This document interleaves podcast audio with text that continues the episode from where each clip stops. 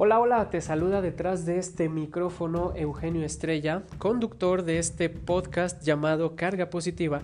Ya sabes que Carga Positiva es el podcast ideal para mejorar tu estado de ánimo y es el podcast recomendado por especialistas en los tiempos de espera. Siempre que estés esperando que te atiendan, que estás haciendo fila, que estás en algún traslado, cuando estés en tiempos muertos, dale play a carga positiva porque te va a hacer pasar un buen rato. Em, trato de compartir contigo aquí noticias positivas, información que sirva para tu crecimiento personal y profesional y siempre tratando de encontrarle el lado positivo a las cosas que no suceden y jalándolo siempre al aprendizaje y a la mejora continua. De eso se trata este podcast. Ya sabes que semana a semana, específicamente cada lunes hay un nuevo episodio y ahorita estamos produciendo la segunda tanda de carga positiva. Este es el episodio número 27 y me encantaría nada más recordarte que estés en contacto conmigo ya sea por correo electrónico eugenio.estrella.gmail.com Me encuentras en las redes sociales como Eugenio Estrella, Facebook, Twitter, Instagram y mi página Ah, también te quiero hacer un comercialote del blog. No olvides que el blog me puedes encontrar en WordPress, en WordPress como Eugenio Estrella. El blog se está publicando cada semana compartiendo contigo tips, información sobre liderazgo, cómo mejorar nuestras relaciones interpersonales, nuestras habilidades de comunicación y nuestro autoconocimiento en general para ir trabajando y desarrollando semana a semana una mejor versión. Para que logres encontrarte con esa mejor versión tuya, hay que ir dando pasos firmes semana a semana. Me encanta que estés al pendiente de lo que estamos produciendo y generando para ti que me escuchas y también me encanta que compartas todo esto con tus contactos, con el tema que desarrollemos, ya sea en el blog o con el tema que desarrollemos en el podcast, que se lo puedas compartir a alguien que creas que le puede servir o le viene, le puede venir bien escuchar este episodio en esos momentos de espera tediosos para poder hacer el rato más agradable, más ameno y más disfrutable. Bueno, después de este super mega comercial patrocinado por Eugenio Estrella, por Eugenio Estrella Servicios, eh, bienvenido, episodio 27, hoy quiero hablarte del emprendimiento. Y hay dos partes. Te voy a platicar primero de la parte eh, romántica del emprendimiento y luego vamos a hablar de la parte de los números en cuanto al emprendimiento en México. En el episodio anterior te compartía sobre esto de las startups, eh, sobre estos modelos de negocio que son ágiles, que crecen, que agregan valor. Pero detrás de todo eso hay una cultura de emprendedurismo. Ese es el término correcto cuando nos referimos a esto. Es una cultura de emprendedurismo. Y vamos a ver cuál es el panorama en México sobre esto. Y para eso he preparado este episodio 27, así que acompáñame.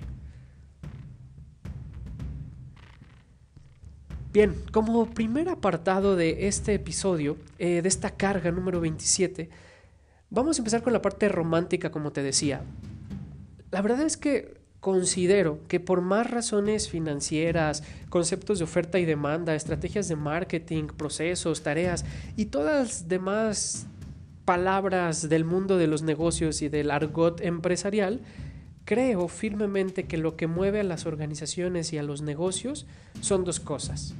Por eso yo te decía que es la parte romántica, así que no me juzgues. Lo que mueve a las organizaciones y los negocios son, desde mi perspectiva, las emociones y los sueños.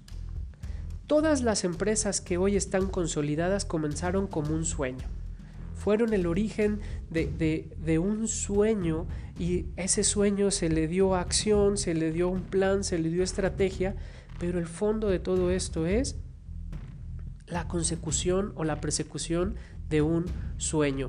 Esa idea que fue tomando forma y la acompañaron muchísimas eh, eh, estructuras y muchísimos conceptos, comenzó como un sueño.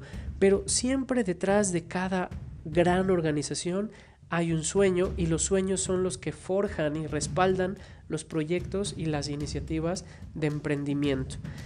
Ese sueño Puede pasar por varios ámbitos, desde el sueño personal, un sueño familiar, el sueño de querer ayudar a otros, el sueño de querer generar más riqueza, más ingresos, mejorar, el sueño de mejorar el estilo de vida, el sueño de, de ayudar a partir de una idea o resolviendo una necesidad, ayudar a la sociedad para convertir esto en un mundo más agradable y dejarlo mejor de lo que lo encontramos, eso es un sueño.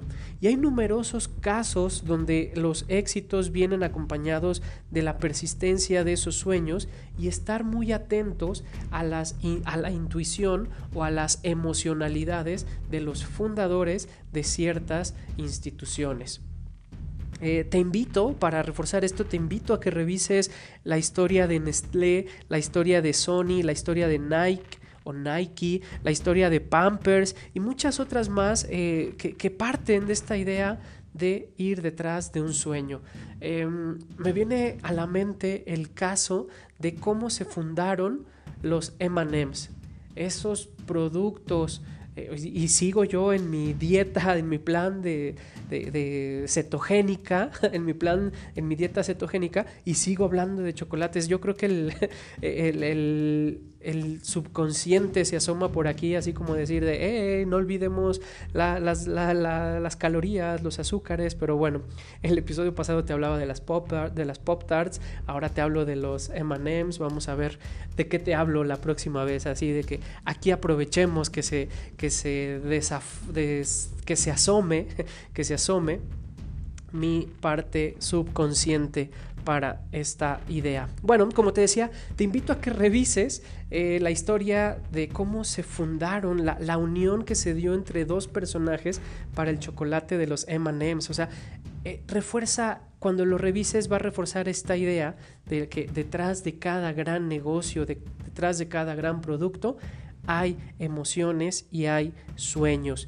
Aunque a los ojos de los demás, echar, echar a andar un negocio se trate solamente de hacer dinero, hay personas fundadores de estas compañías que te digo, hay personas que desde la pasión por lo que hacen, eso que alguna vez fue un sueño y lo veían muy, muy lejano, hoy se convierte en una realidad y esta pasión, es gracias a la pasión y gracias al aferrarse a esos sueños que muchos emprendedores y muchos fundadores de negocios no abandonan ante los retos, sino que encuentran la manera de seguir adelante, de continuar con sus procesos e irlos mejorando. Aquí en esta parte romántica, déjame contarte, em, Simon Sinek, que es un consultor y un speaker que yo considero el gurú Jedi, sensei de, todo esto del emprendimiento, en una de sus charlas más icónicas, que es el Círculo Dorado, eh, habla de, que lanza la pregunta en una, en una parte de, su charla, lanza la pregunta de cuál es la fórmula para que los negocios o para que un proyecto tenga éxito. Entonces lanza la pregunta y dice, puede ser el dinero, pueden ser las personas y puede ser el mercado. Entonces, esos tres factores pueden ser los que detonen que un éxito tenga, perdón, que un negocio tenga éxito o que un proyecto encuentre el fracaso. ¿Cuántas anécdotas, cuántas historias no existen alrededor del mundo de los negocios y del emprendedurismo de que hay, hay proyectos que empiezan con mucho dinero con pocas personas y el producto o el servicio se convierte en todo un éxito. Caso contrario, ¿cuántos proyectos no existen que tienen poco dinero, la gente talentosa y suficiente y también tienen éxito? Entonces, eh, me gusta esta parte de la charla de Simon Sinek porque dice que al final de cuentas el tener mucho o poco dinero no influye del todo en el resultado que el tener gente talentosa y gente comprometida también es de ayuda, pero no determina la ecuación de los éxitos de los negocios o los proyectos exitosos. Y también habla del mercado. Hay productos que el mercado espera eh, y tienen éxito y hay productos que salen al mercado eh, y el mismo mercado, aunque resuelvan una necesidad, el mismo mercado no está listo para este tipo de productos. Aquí hago como una variante, ya ves que no me encanta desvariar, pero la otra vez pensaba sobre, ahorita se puso muy de moda hace un par de años, todos los productos en base al coco, aceite de coco y muchas cosas que giran alrededor del coco. ¿Cuántos años habrán tenido que esperar los productores de coco, todos los que estaban sacando productos derivados del coco? Cremas, aceites, eh, tanta cosa, agua, tanta cosa que hay del coco y que se saben sus propiedades, pero decir, hey, espera, el mercado aún no está listo, el mercado aún no tiene la conciencia para cambiarte un aceite Nutrioli o un aceite 123 o un aceite el que tú quieras por un aceite de coco. O sea, hay que esperar, a veces el mercado también determina todo este tipo de cosas, pero explicando estos tres factores para Simon Sinek no responden o no cuadra la ecuación. Y el spoiler alert de la plática que da Simon Sinek, el elemento diferenciador que él encuentra, ¿qué es lo que determina que un negocio sea exitoso o que un negocio encuentre el fracaso? La respuesta es chan chan chan chan. La pasión. Simon Sinek, y yo estoy completamente de acuerdo con él, por eso lo, retomo desde esta idea de que detrás de grandes corporaciones está los sueños, las emociones, pero la pasión que se le pone al emprendimiento es lo que va a determinar en alta medida qué tantos resultados tiene ese emprendimiento. Y para eso, aquí cierra la parte romántica, digamos que esa es parte romántica, luego vámonos a la parte de los números y cerraré con la parte práctica. ¿Sale? Entonces aquí cerramos la parte romántica. Detrás de todo emprendimiento hay emociones, hay sueños y lo más importante, hay pasión. El día que lo que estés haciendo, el día que pierdas la pasión por lo que estás haciendo, empieza a dedicarte a otra cosa. El mundo necesita gente que ama lo que hace el mercado laboral, las escuelas, el sector público, el sector que tú me digas está lleno de gente que no disfruta lo que hace y que no tiene pasión hacia las actividades que realiza. Empecemos a conectar con la pasión y con eso cierro la parte romántica. En la parte dura y de los números, la parte crítica, tengo unos datos que quiero compartir contigo. El mundo del emprendimiento, eh, no me voy a eh, enredar en la bandera y no ser ese niño héroe del emprendimiento que se lanza envuelto en la bandera del emprendimiento, porque el emprendimiento es para unos y no es para todos. ¿Sí? O sea, hay mucha gente que habla de emprendimiento y dice, sí, ponle pasión y con eso es suficiente. Eh, no siempre, no es el caso. Ya, ya estamos hablando no de la parte romántica, que es importante, pero no es suficiente. Eh, hay muchísimas más herramientas y habilidades. Hay gente que quiere emprender y el emprendimiento le da resultados durante un momento y cuando empieza el primer obstáculo la gente abandona. O hay gente que lleva tropiezo tras tropiezo y dice, no, sabes que esto no es lo mío. Emprender es una carrera de fondo. ¿sí? Es como un maratón, o sea, emprender no es una carrera de un kilómetro, no es una carrera de 100 metros donde tienes que ir corriendo a toda velocidad para romper el récord, no, emprender es una carrera de fondo y en las carreras de fondo, en las carreras de largas distancias, tienes estrategia, ya te lo he platicado, ¿no? Corres primero con, con la mente, luego corres con las piernas, luego corres con el corazón y al final de cuentas ya te empuja la inercia para ese último cachito de los cuarenta y tantos kilómetros o veintitantos kilómetros que andes corriendo. Entonces emprender se trata de una carrera de fondo, ¿vale? Es de tener resistencia y aguante. Y esa resistencia y aguante se da practicándola. Bueno, datos sobre el emprendimiento en México. Hay un, una serie de, porcentajes que creo que merece la pena compartir contigo. Merece la pena o vale la pena es una palabra que no me gusta tanto. Este, a ver si luego me ayudas a encontrar una nueva forma de decir, eh, de sustituir el merece la pena o el vale la pena, porque merece la pena qué, ¿no? Pero bueno, regresemos. Datos que vale, eh, que tienen importancia compartir contigo sobre el emprendimiento. Uno, ah, se hizo una encuesta estos son datos del año 2016 y se va, se lanzan a hacer unas encuestas el Monitor Global de, el perdón, lo estaba leyendo en inglés. Monitor Global de Emprendimiento fue a hacer como este estudio, lanza una publicación en el 2016 y dice en México que el 49% de las personas considera una opción de carrera el emprender. O sea, 49% de las personas que encuestaron dijo, eh, eso de emprender suena chido, eh, se ve interesante, me gustaría, es deseable para mí es un dato, o sea, casi la mitad de la gente, ¿no? O sea, aquí refuerza un poquito la idea eh, de que el emprendimiento no es para todos, ¿sí? O sea, el 51% de la gente en México piensa en tener un empleo, en contratarse para alguien y está bien. A eso me refería en no meterme en la bandera del emprendimiento, del emprendedurismo, eh, no me voy a meter en esa bandera porque hay muchos emprendedores y hay mucha gente que habla de emprendimiento y dice, es que deja de ser un, colaborador, deja de ser un, una persona que trabaja para los sueños de alguien más. Está bien, hay gente que quiere e, ese esquema y se vale, o sea, no, no hay ningún problema. Aquí no nos... No, no, no satanicemos a la gente que quiere eh, trabajar en horarios fijos, en lugares eh, estables, por llamarles de alguna manera. ¿no? Gente que quiere estar en oficina, no pasa nada, y que quiere tener su, cheque cada semana o su paga cada quincena, no, no pasa absolutamente nada. Bueno, em, en cuanto a la percepción personal, o sea, en esta encuesta se da el resultado de que el 45% ve buenas oportunidades para iniciar un negocio en el corto plazo. O sea, eh, hay un chip dentro de la mentalidad del mexicano que dice, ah, mira, ese negocio estaría chido.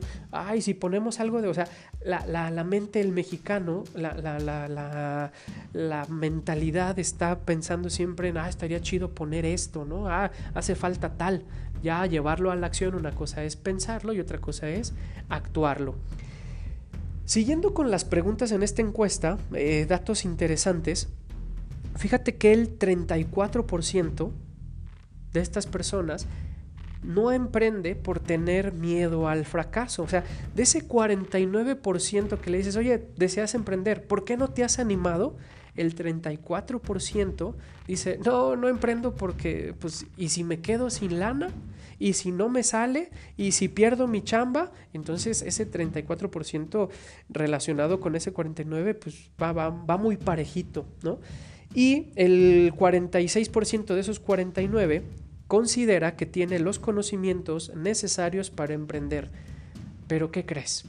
Emprender no se trata solamente de saber. Uno puede saber, siguiendo la analogía de que el emprendimiento es una carrera de fondo, uno puede conocer la técnica de la carrera. Uno puede saber sobre braceo, sobre zancada, sobre pisada, sobre respiración, sobre acomodar tu, tu, tronco. O sea, uno puede saberlo. Pero el hecho de creer saber que tengo los conocimientos no quiere decir que vaya a tener mi mejor rendimiento en la carrera. Pasa lo mismo en el emprendimiento. ¿vale? Eh, o sea, como que acá, eh, sí, alguien puede estar sacado de onda, ¿no? Si, oye, ¿qué pedo, Eugenio? Al inicio me estabas diciendo que el emprendimiento, los sueños, las emociones, sí, pero hay otra parte, hay otra parte de que emprender no se trata solamente de conecta con tu pasión y vive de ella, ¿no? O sea, no. Odín Dupeirón, tiene una frase eh, magistral donde dice así de güey, dedícate a otra cosa, ¿no? Así de, pero es que amo cantar, pues sí, güey, pero cantas de la chingada, o sea, haz otra cosa, ¿no? Pasa lo mismo, hay que ser realistas y hay que recalcular. Me encanta el pensamiento de Odín Dupeirón en este, en este sentido. Bueno, sigamos con los datos del emprendimiento. ¿Cuáles son los tipos de... Em, o los giros bajo los cuales se emprenden normalmente en México, fíjate, 78% se dedican al comercio o servicios. O sea, es una cantidad impresionante. Solamente el 1% del emprendimiento en México está basado en la tecnología.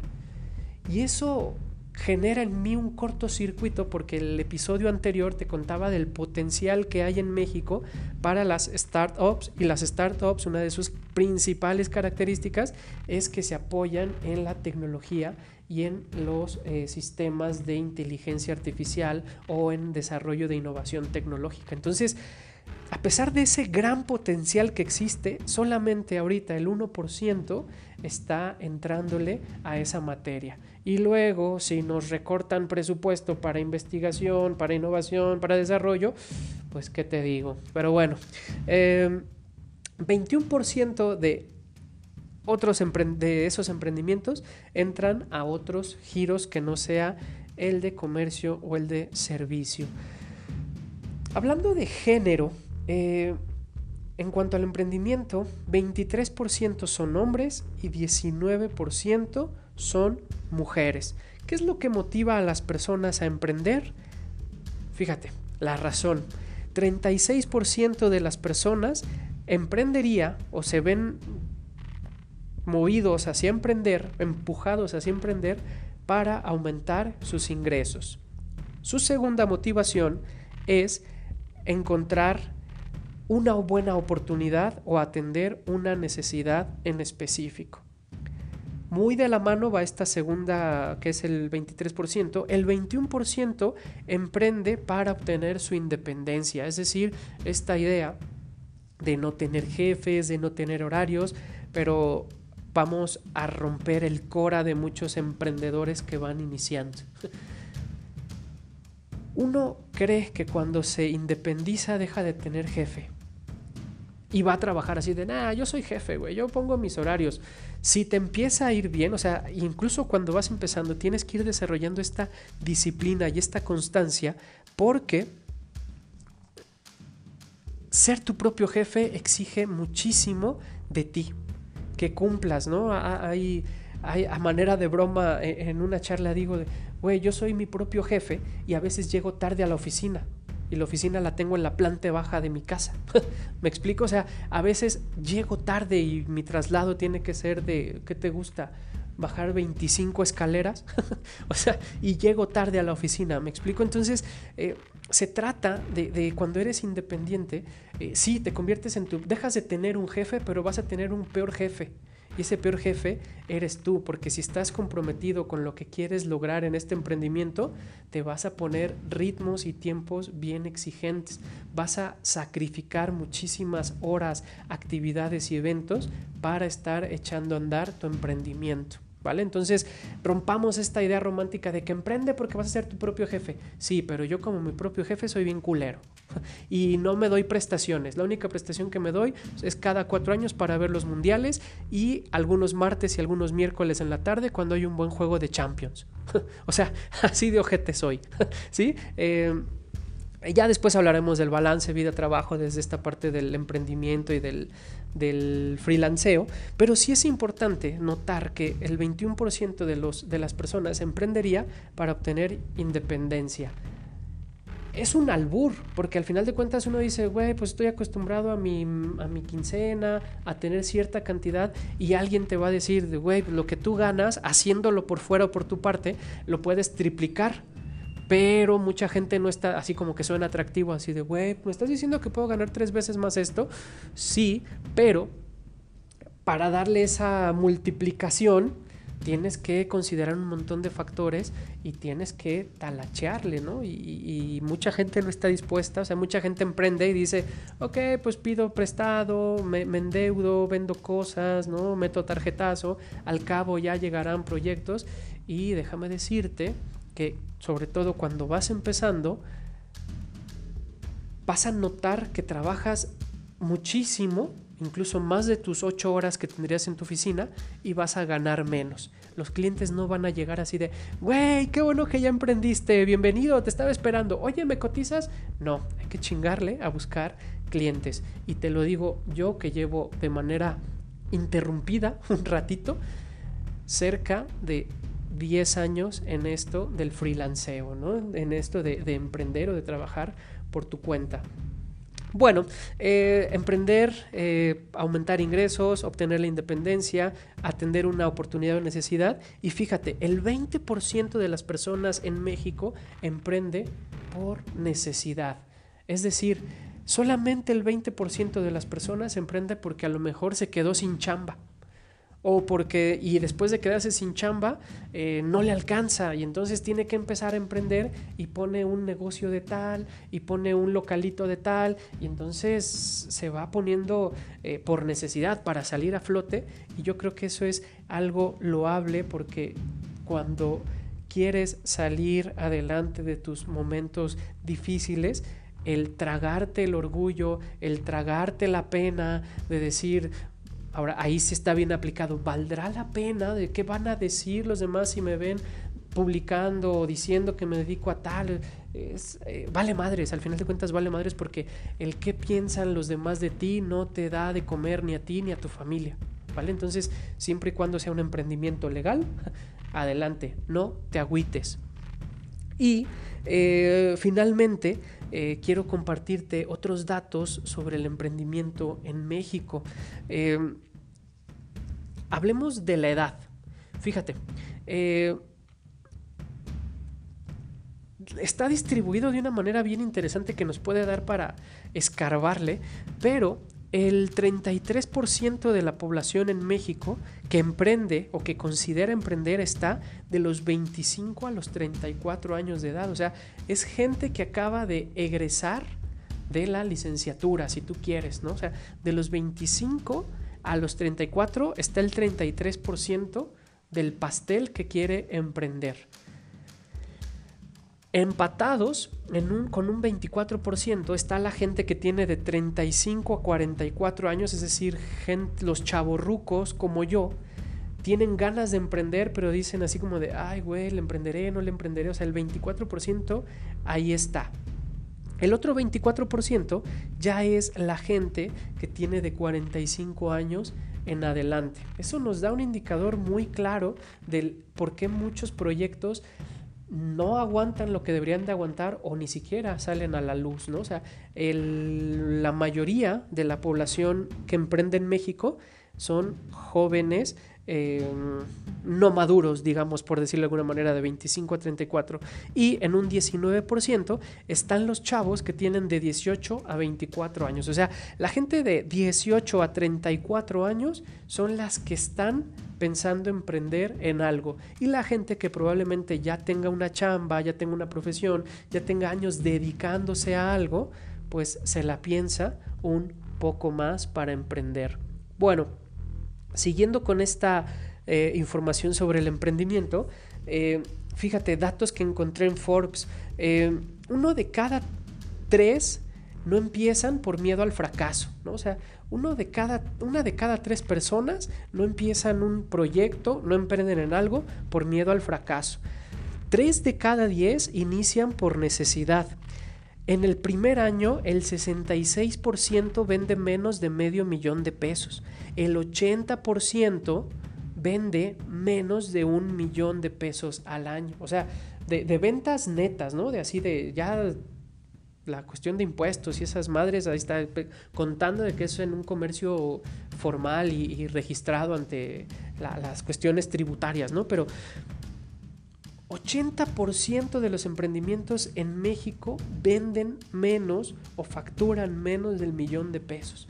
Solamente el 20% se está llevando las, ganancias y las utilidades, ¿no? O sea, la gran mayoría es de, güey, qué chido, ya salió para pagarlo de este mes, ¿no? Así de, ay, bueno, hay que buscar ahora el siguiente proyecto porque pues hay que, vienen los pagos del de, inicio de clases o vienen los pagos de tal, ¿no? O sea, eh, eh, es un, arte esto del emprendimiento y se necesitan muchas habilidades que te sacan de tu zona cómoda cuando dices, ah, güey, pues aquí está chido. Y digo, no me encanta mi trabajo, pero pues recibo mi lana, me alcanza para mis gastos, ¿para qué le juego a don emprendedor o doña emprendedora, no? Entonces, eso es un, un mensaje importante.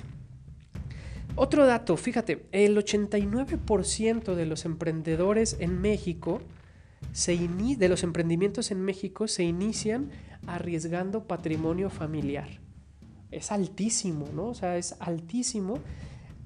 ¿Cuántos negocios no le empiezan así diciendo de, güey, pues me acaban de liquidar, esto es lo que tengo de, de, mi liquidación, de mi pensión, de mi jubilación, este, pues ahí vamos a ponerlos en un changarrito, ¿no? El 89% de los negocios arriesgan el patrimonio familiar, hipotecan casas, hacen pre, piden préstamos, o sea, 89% inicia un proyecto arriesgando su patrimonio familiar.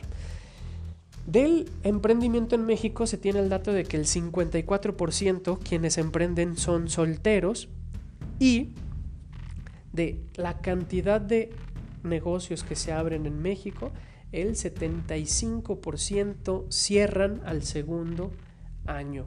Eso, o sea, imagínate, 75% de esas 89 que se abrieron con patrimonio familiar, 75% lo perdió todo. O sale tablas o lo pierde. ¿Por qué? Porque al segundo año pues no jaló y entonces para mí eh, el primer año del emprendimiento es el calentamiento. O sea, cuando corres calientas 15 minutos en un año, suena como muy interestelar esto, ¿no? De, de los tiempos, pero es un peliculón interestelar, si no lo has visto te la, te la recomiendo. Pero eh, 75% de los negocios que cierran al segundo año ya se quedaron sin varo o salieron tablas. Está muy cabrón. Muy cabrón. Y entonces, eh, gente que dice de, güey, pues no jaló, no jaló. Y entonces el entrenamiento es el primer año. El calentamiento es el primer año, perdón. Ya el segundo año como que dices, bueno, pues vamos a trotarle. Pero apenas en el trote ya abandonaron la carrera el 75%. Y ahí te va. En la escuela nos decían esto que decía, pero está bien fuerte. Eh, en México, ponle que al año se abran 10 negocios. De esos 10 negocios, 5 cierran el primer año. ¿No? O sea, está, cabrón. Luego al segundo año, de esas 10 que abrieron, solamente quedan 2 en operaciones. A los 5 años, ese mismo, esos dos negocios, de esos, de esos dos negocios en 5 años, solamente sobrevive uno. O sea, el emprendimiento en México, cuando vas llegando al kilómetro 5, si tú lo quieres ver así, cuando vas llegando al kilómetro 5 en una carrera de 42, ya no más queda un competidor, güey. O sea, está muy cabrón, muy cabrón esto del emprendimiento en México. Y luego si le sumas las cuestiones de, tributarias y todo eso, pero bueno, de eso no quiero hablar. Este, me pone de malas. Eh, está muy cabrón el emprender en México, ¿no? Y se castiga muchísimo. Otro dato, el 79% de los negocios que se abren o de los emprendimientos que se abren en México son pymes. O sea, pequeños negocios, medianos y pequeños negocios eh, son la mayoría y son a quienes más castiga la cuestión tributaria, ¿no? O sea, también emprender, dices, neta, pero bueno, no, no es tan fácil y mucha gente, o sea, eso explica de, a veces lo complicado del entorno, lo complicado del dinero, el no encontrar a la gente adecuada, pues puede joder los proyectos, pero también si el mercado y el entorno no ayuda para impulsar a los, a los emprendedores, pues eh, cansa, ¿no? Y entonces quizá por eso abandonen. Luego si le sumas las cuestiones de, inseguridad y ta, ta, ta, ta, ta, ta, pues bueno. Último dato del emprendimiento, el 52% de los emprendimientos que empiezan son home office, es decir, trabajan, tienen su centro de operaciones en su casa y eso no debe de darte pena, ¿sí? Eh, hay gente que dice así de, güey, ¿cómo voy a decir que opero desde mi casa? Ábrete a las nuevas formas, ya decir ábrete a la chingada, pero ábrete a las nuevas formas de hacer negocios. No tiene nada de malo. Hay muchísimos lugares que si quieres ver a alguien, pues lo puedes citar o en una cafetería, lo puedes citar, o le dices, no, no, no, a mí me encanta dar un servicio distinto, yo voy a tu oficina, ¿no? O puedes rentar estas oficinas virtuales y no pasa absolutamente nada. Tampoco te digo que mientas así de, no, no, no, lo que pasa es que mi oficina la están remodelando. O sea, no hay necesidad necesidad de mentir, ¿eh? ¿sabes qué? Pues mi estilo de emprendimiento eh, se basa así, mi modelo está así y no pasa absolutamente nada. Que no te dé pena decir que aplicas el home office. y tampoco seas mamador en el sentido de, eh, es que voy a la oficina, así de, güey, tu oficina está a, 20, a 25 escalones de tu cuarto, no, no me jodas. ¿Me explico? Entonces, es, esto es lo, lo que te quería contar sobre el emprendimiento. Y bueno, ante este entorno, ¿cuáles son las razones que yo encuentro para emprender? pues que hay salarios bajos, que hay trabajos que la gente no disfruta, hay muchos centros de trabajo que no valoran al talento, al capital, hay eh, contratos de trabajo que son temporales y que son inestables. Entonces si voy a estar en un entorno inestable trabajando para alguien más, pues ¿por qué mejor no me meto a ese entorno inestable y trabajo para mí? ¿no? Eh, se trata mucho de... Eh, encontrar la parte práctica del emprendimiento y con esto cierro. Para mí hay tres tipos de emprendedores. Está el que sueña, está el emprendedor que hace y está el emprendedor huevón. ¿no? O sea, esos son los tres tipos de emprendedores. El emprendedor que sueña, el emprendedor que hace y el emprendedor huevón. ¿Cuál es el ideal para mí?